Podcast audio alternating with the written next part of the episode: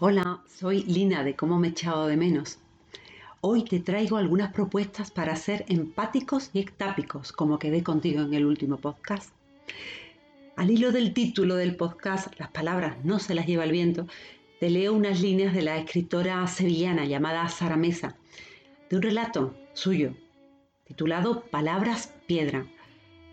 Habla sobre una niña a la que acoge su tía y la trata muy mal. Y utiliza con ella palabras piedra. Kinky me decía siempre que me relajara, que me relajara un poco, decía. No se puede pensar de esa manera tu edad, que vas a dejar para más tarde.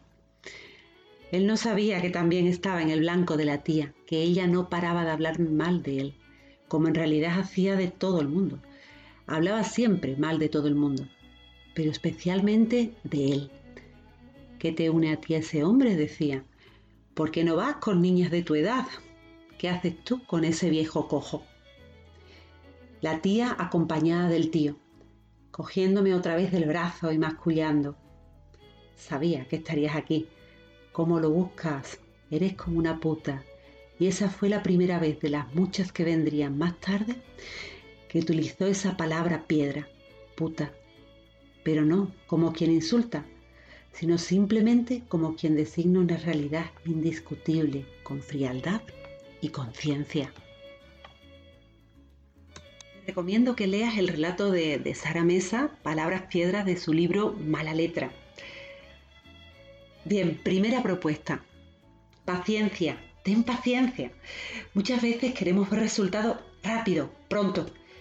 Y hay ocasiones que puede llevar meses o más que meses, pero se consigue. Me recuerda el chiste que dice, Señor, dame paciencia. Pero ya, nosotros mejor apliquemos el método japonés Kaizen.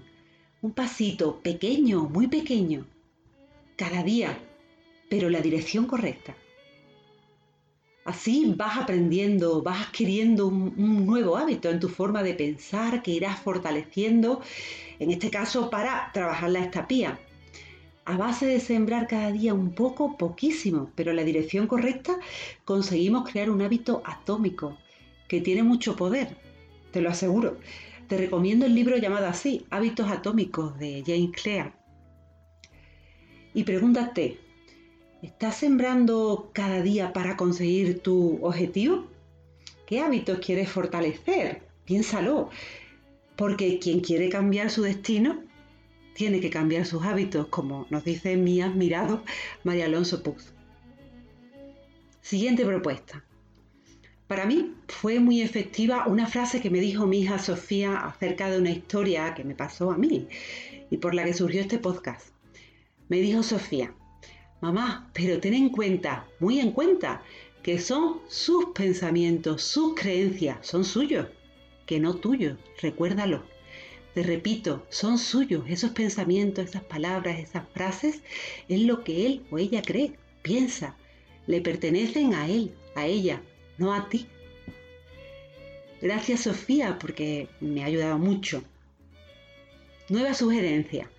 Sentir compasión por ti. Sí, por ti, no te hablo ahora del otro. Ya sabes que lo normalizado es sentir compasión por el otro te propongo un enfoque en donde seas compasivo contigo y así de camino serás compasivo con el otro. Y a esto le vas a sumar huir de una compasión idiota que dice Chopra. Me explico un poco más. Puedes sentir compasión por el otro, mm, claro, ponerte en su lugar, entenderlo y ayudarlo si es posible y quieres hacerlo. Al mismo tiempo, Has de poner límites para protegerte tú, para proteger tu salud física y mental y no caer en ansiedad crónica o miedo crónico con el que me he encontrado más de una vez. Poner límites porque, además, muchas veces, muchas, esas personas proyectan en ti lo que piensan de ellas mismas, su sentido de incapacidad, de falta de valía, de frustración, de confianza en ellas mismas, lo proyectan fuera. Y en este caso, te toco a ti. Recuerdo a Baltasar Gracián que decía, quien critica se condena. Y es que la crítica, cuando no es constructiva, dice mucho más del otro que de ti. También recuerdo el proverbio inglés que dice, observa que cuando criticas a alguien un dedo apunta hacia esa persona, pero los otros tres apuntan hacia ti.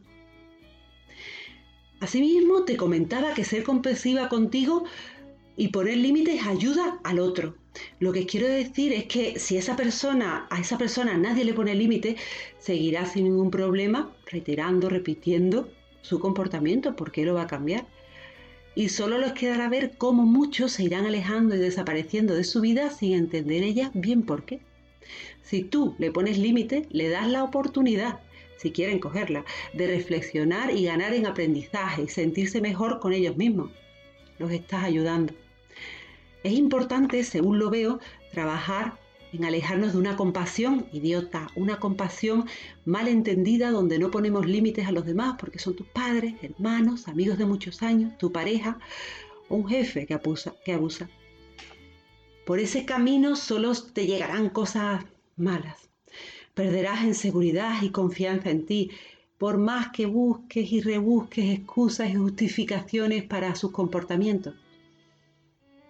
Una excusa muy buena, una excusa muy buena es cuando te agarras alguna que otra vez en que sí te dio una migajita, alguna migajita de afecto, sus palabras fueron amables y te aferras a eso con fuerza para justificarle como sea.